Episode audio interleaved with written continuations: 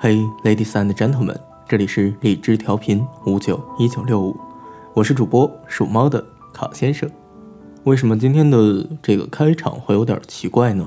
是因为今天在节目中啊，我请到了一位女的嘉宾。嗨，嗨，Hello，有没有受宠若惊？大家好，我是参加过节目的阿木木。大家好。呃，你知道今天为什么就又把你给叫来了吗？为什么？因为我们约定，当我三十岁的时候，如果我还没有结婚，那我我就跟你嘿嘿嘿。嘿嘿嘿，费玉清的好污啊你！不是了，我的这个嘿嘿嘿的意思就是我会答应你的求婚吗？啊，呵呵，呸你！我们不是已经说好了不结婚了吗？你不是已经拒绝了我吗？对，所以这个就是个玩笑。那今天的节目的主题啊，就是如果我到了三十岁还没有结婚，那怎样怎样怎样怎样。然后看到这个主题，我就想到你。嗯，因为毕竟我们曾经以对方嫁不出去就在一起的方式。什什么叫对方嫁不出去啊？我我是要娶的好吗？我嫁谁？我嫁你吗？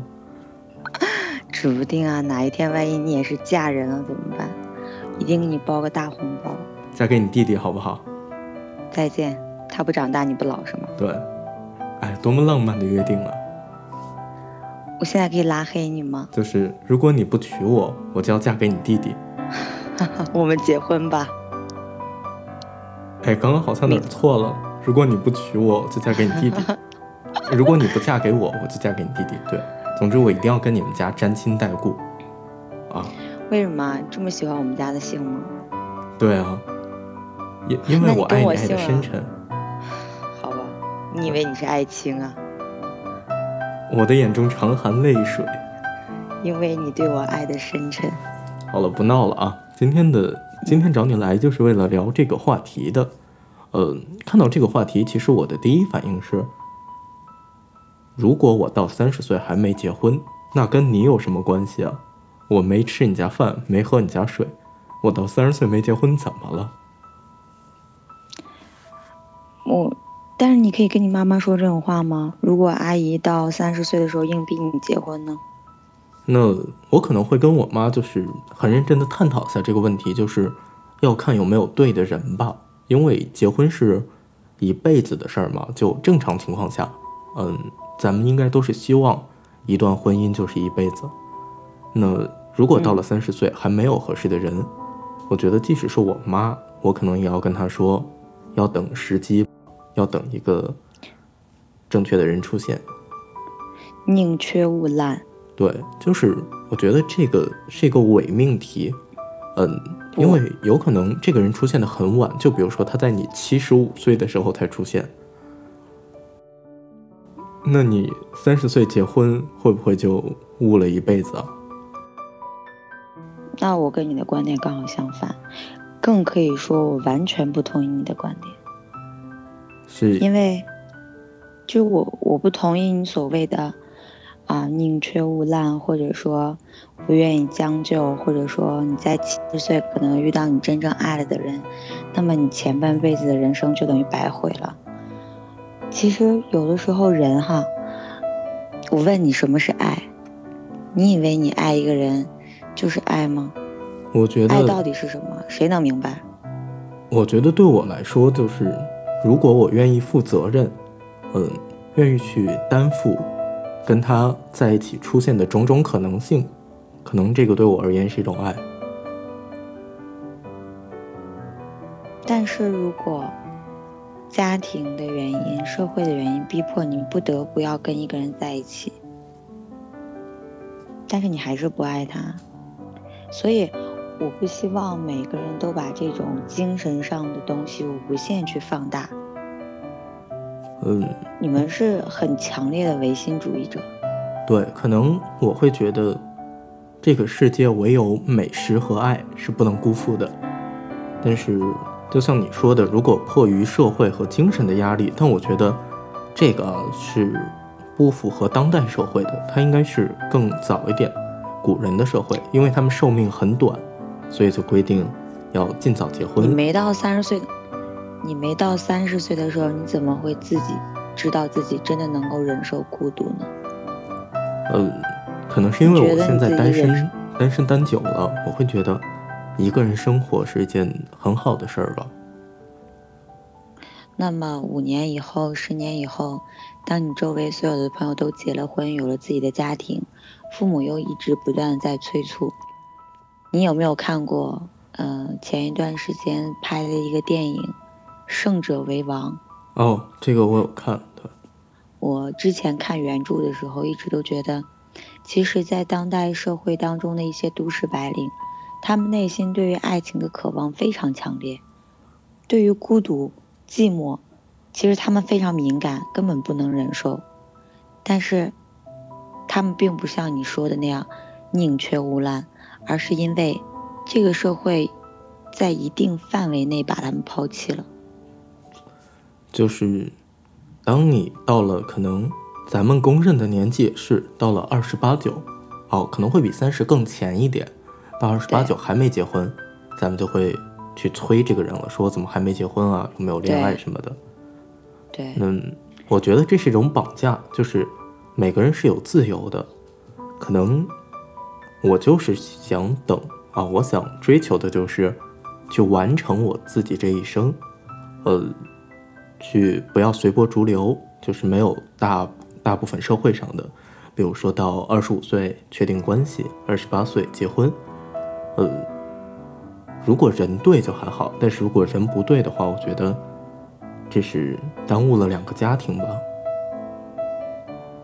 又没有强迫你不喜欢他也要去结婚，只是说，如果我到了三十岁，我就还没有结婚，我就怎么怎么怎么样。嗯，怎么说？我不是说。我就怎么怎么样，这种态度是完全赞同的哈。但我只是说，在这个时候，你已经可以真正用心去寻找一样东西了。两个人在一起，也有可能，为什么相亲的也会成那么多？就是因为两个人真正想要在一起，想要有一个家庭，又彼此相互珍惜，能够找到共同语言，所以他们才在一块儿了。对，可能这并不是。对啊，这并不是一种很让人为人所不齿的一种啊！一说到我要去相亲，就会觉得好像很跌份儿。其实不然啊，人生只要爱情开始了就好了，又何必计较它是怎么开始的？对，那其实这个是一个方式吧。我觉得跟我说的其实是殊途同归的。那我前面说，即使到七十五岁，呃，这是一个打趣儿的话。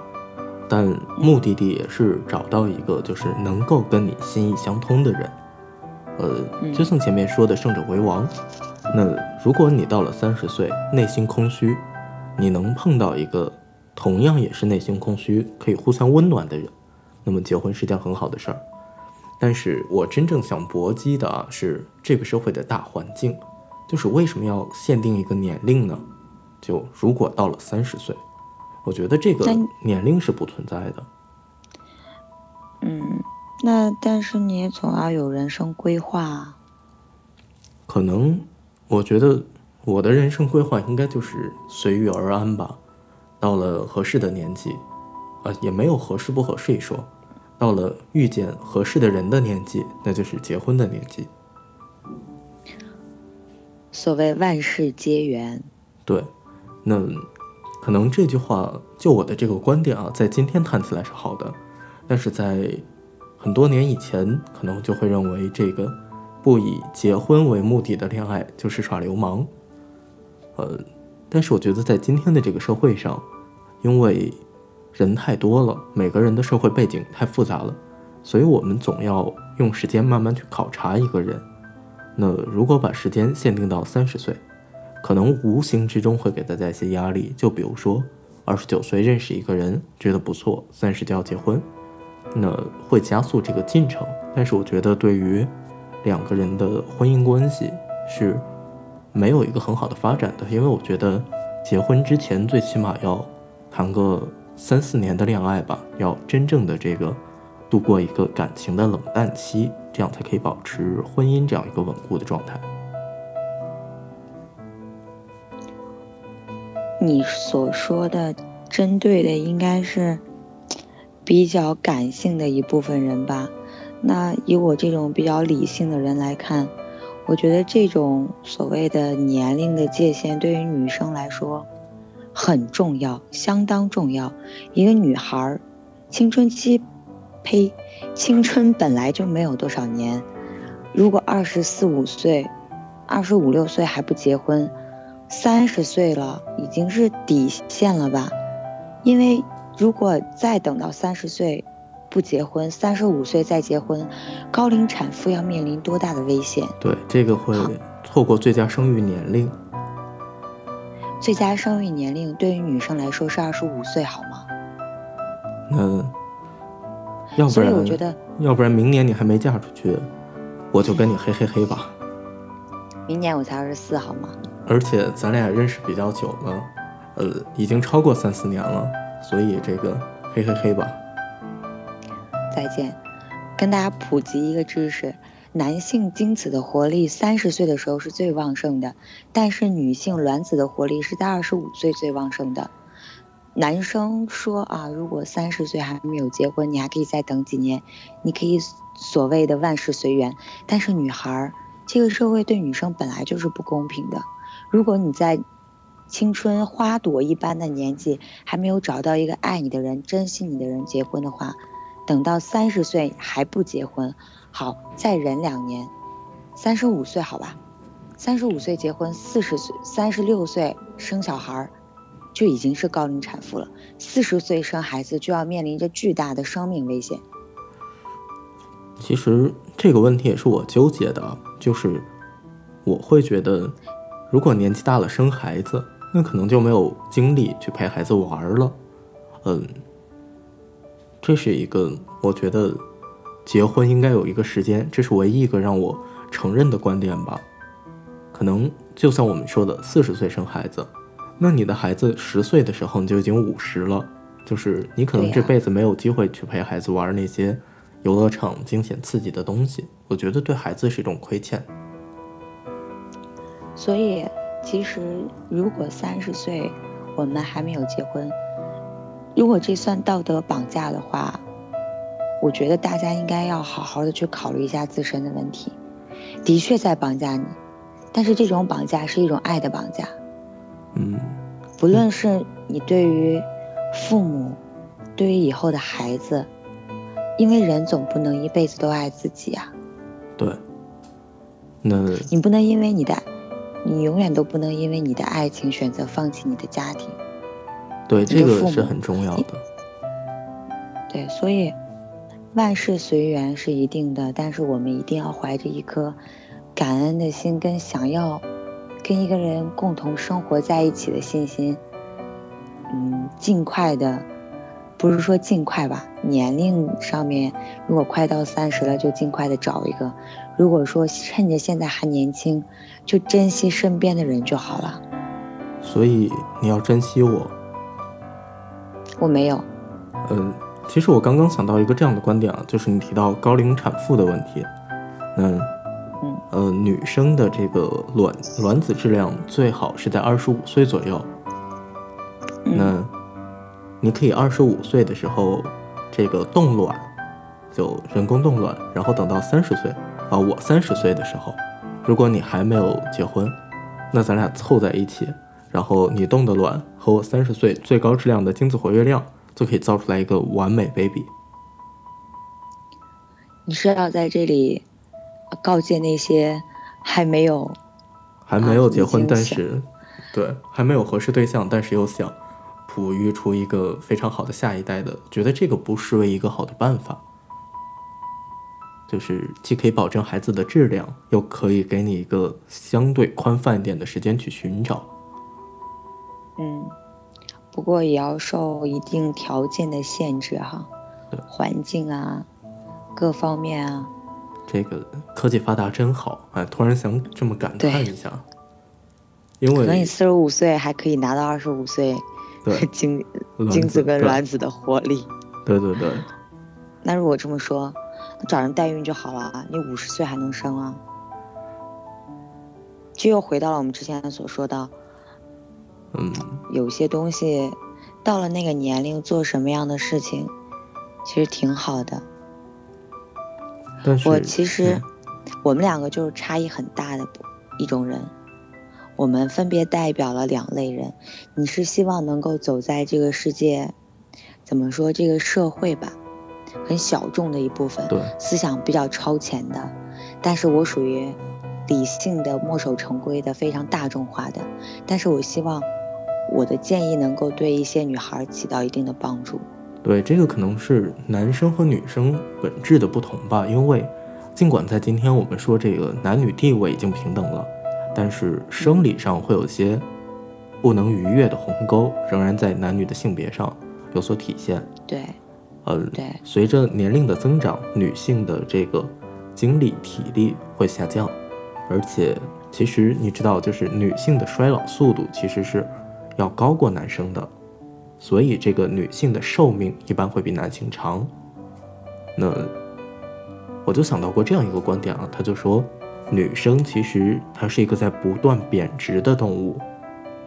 呃，尽管我是我是不想承认这一点的，但是我们不得不说，这个女生真的会因为年龄增大，会面临着这个呃容貌的变化以及身体这个外在的一些变化，那可能会影响，对，可能就真的到时候会影响自己的一个择偶标准。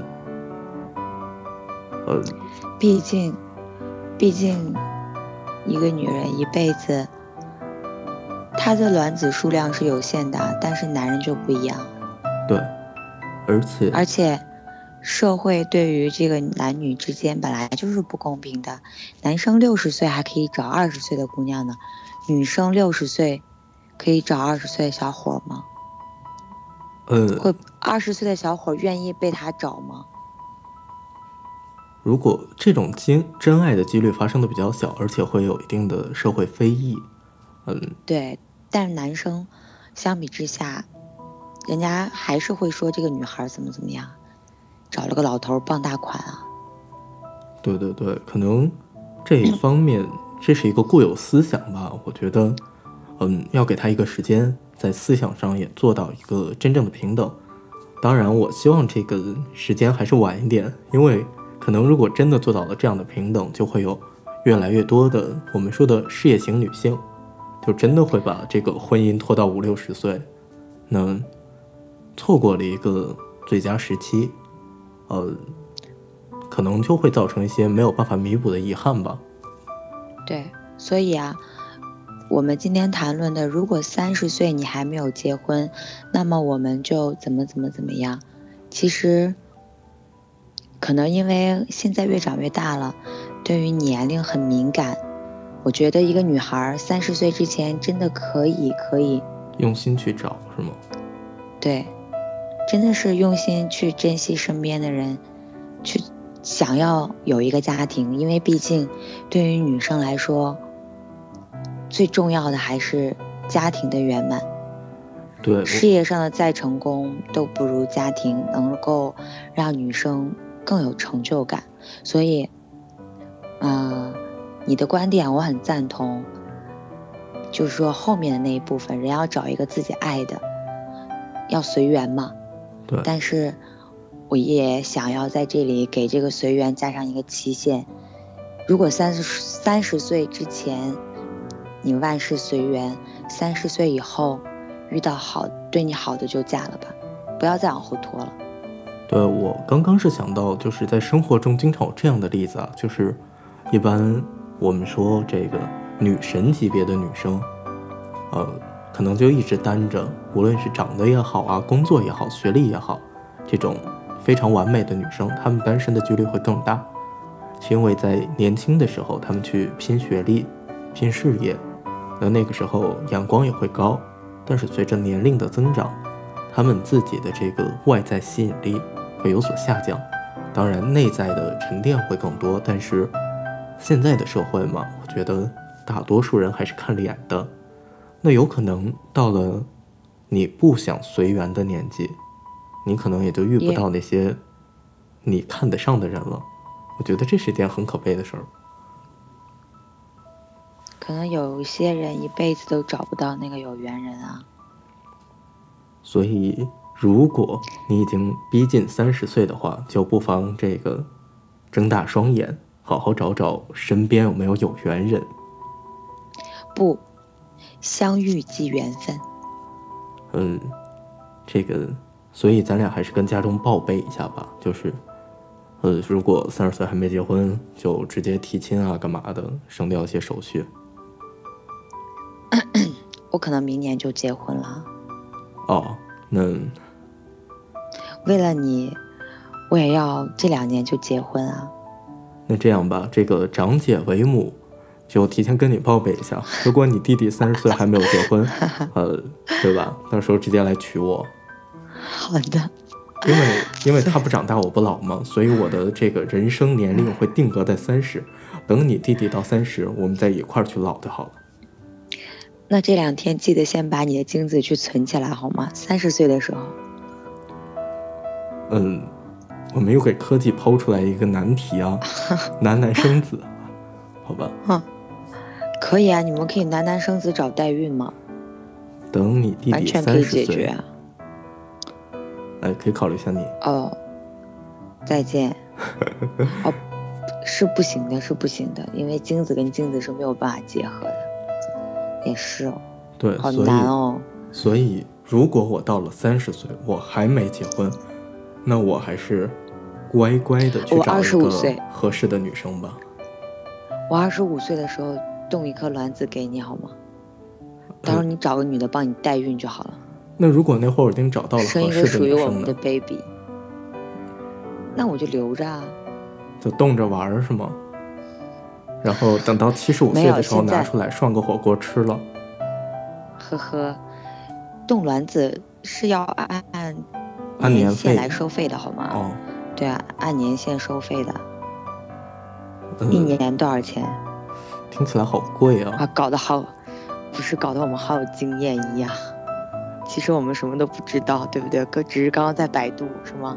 对，就是之前查了那个几十页的资料。资料，对对对，对对对对因为咱们还是很单纯嘛，就还小。对，什么？今天在讨论的是什么问题啊？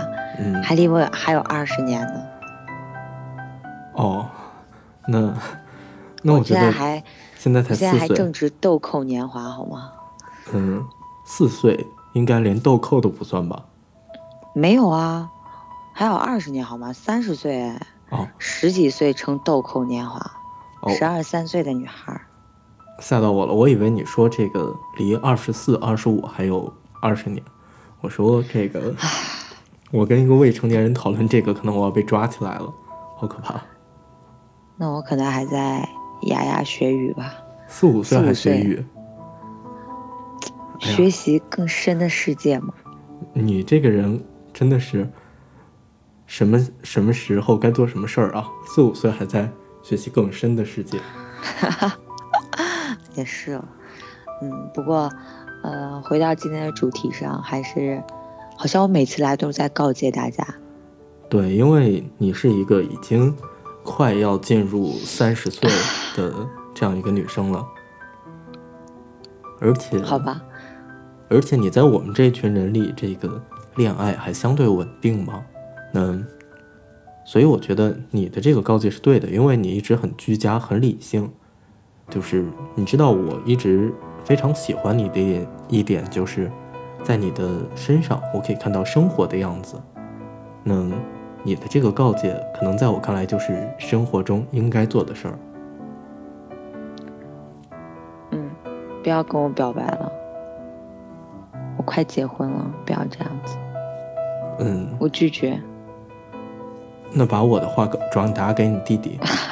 嗯，又来，好吧，哎，最后呢，嗯，就是还贯彻我以前的风格，在这里提醒大家，跟希望大家吧，能够在三十岁之前遇到一个自己心仪的对象，好好珍惜，有一个圆满完美的家庭。对，那这个也是我的一个美好愿望。呃，是希望大家可以这样做到。但是，如果你的生命中没有遇到这样的人，也千万不可以这个草草了事，随便找一个人就结婚了。呃，我们要知道，这个人的一生啊，很多时候都是安排好的，可能某一个人就出现在某一个地点。那么，如果到三十岁没有找到的话，也不要去这个随便拉一个人来就结婚，可以再给自己一到两年的时间，用心去找。当然，也不要自暴自弃，这个很重要。嗯嗯，用心去爱，一定可以的。呃，现在节目已经进入尾声了啊，然后这个咱俩一会儿就私下讨论一下，是吧？我就跟你嘿嘿嘿，呵呵呵。好了，今天的节目的内容啊，大致就是这样了。嗯，希望大家都可以在三十岁之前遇到值得你这个托付一生的人，而且这个人不能有那个工作电话啊。如果有工作电话，一定要让你知道的，是吧？不要再提工作电话的问题了，好吗？心好累。那就来找我吧，我换了地铁卡都告诉你。嗯啊，恋爱之间，情侣一定要有这样的一个报备，好吗？对，然后也要有一个像我这样的这个备胎。啊，我为什么是你的备胎啊？